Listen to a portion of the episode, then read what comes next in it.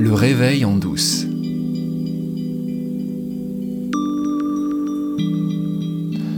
L'illusion du libre arbitre, c'est un obstacle sur le chemin de la vérité.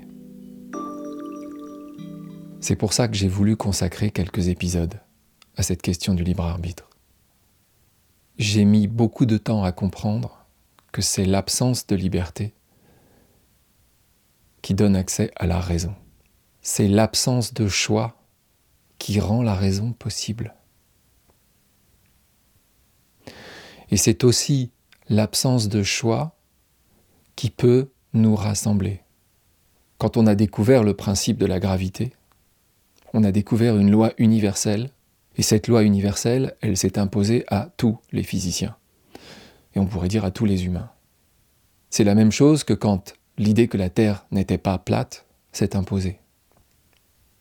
Avoir le choix de penser que la Terre est plate, c'est risquer de se confronter, en tout cas si on est physicien, à des problèmes insolubles.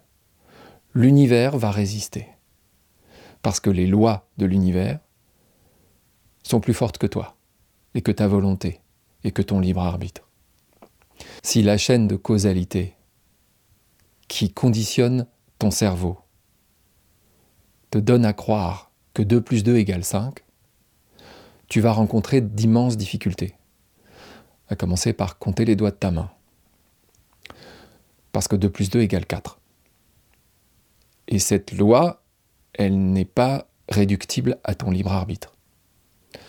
C'est la raison même que de voir que 2 plus 2 égale 4.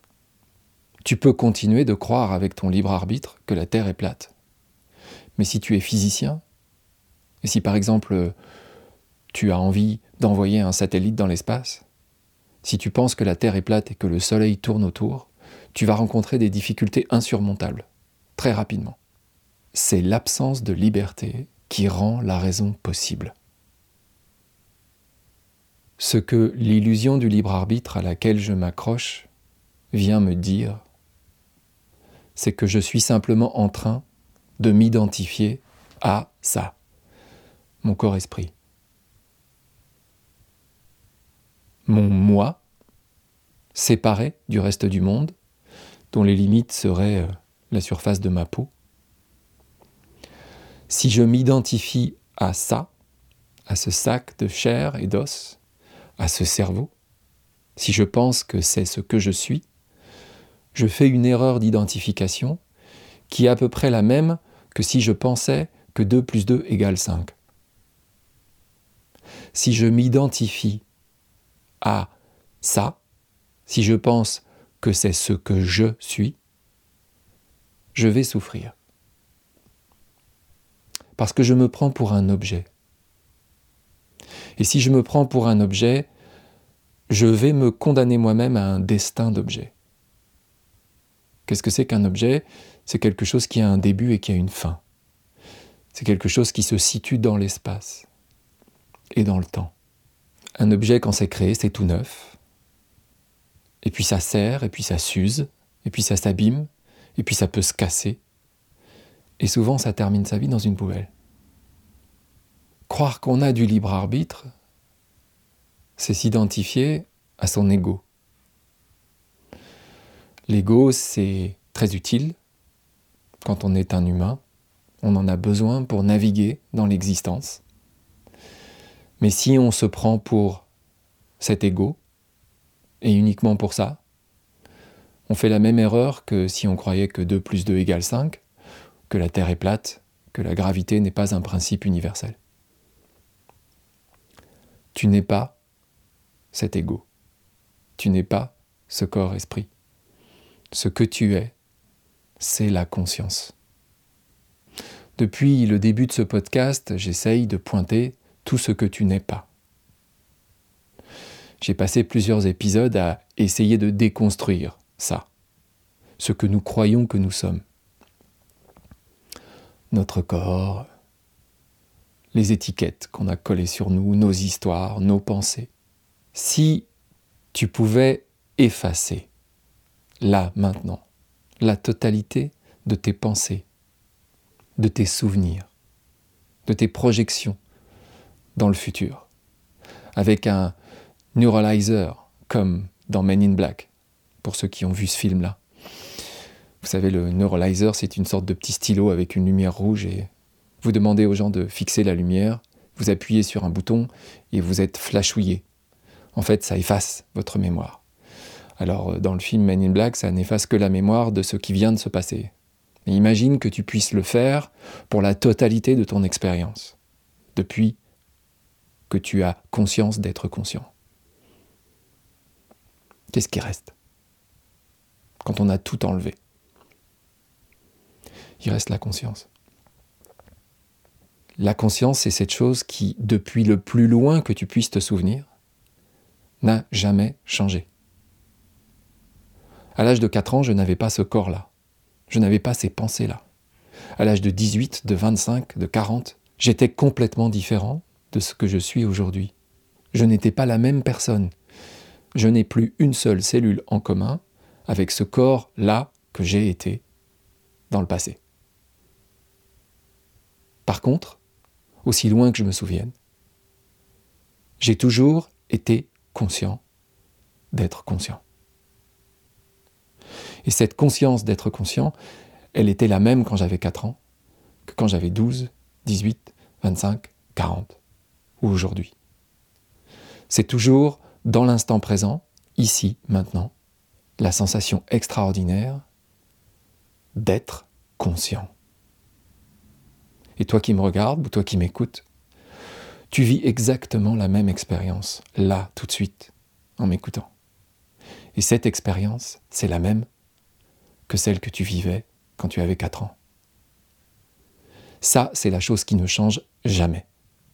Ça, c'est la vérité de ce que tu es. Tout le reste est une illusion. Une illusion nécessaire, une illusion indispensable pour faire l'expérience de la conscience. Il faut que cette illusion existe pour que tu puisses expérimenter la conscience. Mais ce que tu es, ce que tu es profondément, ce que tu as toujours été et ce que tu seras toujours, c'est la conscience. Et ça, c'est la grande révélation. Et la conscience, elle n'a pas besoin du libre arbitre. La conscience, elle a déjà tout. Elle a déjà tous les choix possibles. Et à travers toi, à travers moi, elle fait l'expérience d'elle-même. Quelque chose m'est revenu ce matin en me réveillant. Tu sais, quand j'étais enfant, je me disais pourquoi je suis moi? Et parfois, quand j'étais enfant, j'avais cette tentation de dire à mes parents pourquoi est-ce que vous m'avez fait venir? Évidemment, c'était surtout quand j'étais triste, quand mon expérience existentielle était pénible, ou quand même plus profondément je, je m'interrogeais sur le suicide. Pourquoi est-ce que je suis là? Pourquoi vous m'avez fait? Ma compagne euh, a écrit une superbe chanson là-dessus qui s'appelle La désexistence, où elle implore rétrospectivement ses parents de ne pas la mettre au monde. Mais comment aurais-je pu ne pas être mis au monde Puisque je suis la conscience? Je ne peux pas ne pas avoir existé parce que je suis l'existence même. Peut-être que certaines, certains d'entre vous se disent, il est complètement barré là. J'ai perdu le fil. Je vois pas où il va. Qu'est-ce que c'est que cette histoire Je comprends. J'ai été euh, là où tu es. J'ai pensé la même chose. Même encore aujourd'hui, parfois, il m'arrive de me dire euh, Attends, attends, où tu vas là? Tu vas trop loin. Mais non. Mais plus tu t'avances sur ce chemin de vérité, sur ce chemin de raison, et moins tu reviens en arrière. Parce que tout, tout se déplie tellement parfaitement avec cette compréhension-là, que nous sommes la conscience qui se révèle à elle-même à travers chacune, chacun d'entre nous, plus tu te sens porté, supporté par l'univers, par qui tu es vraiment, plus tu te sens invulnérable et plus ta peur s'efface, plus ta peur se dissout. Je ne parle pas de la peur que tu ressens quand tu marches tout seul dans la forêt dans la nuit, comme je l'ai fait l'autre jour, ou quand tu entends des bruits dans la maison. Cette peur-là vient juste euh, des mécanismes de ton cerveau.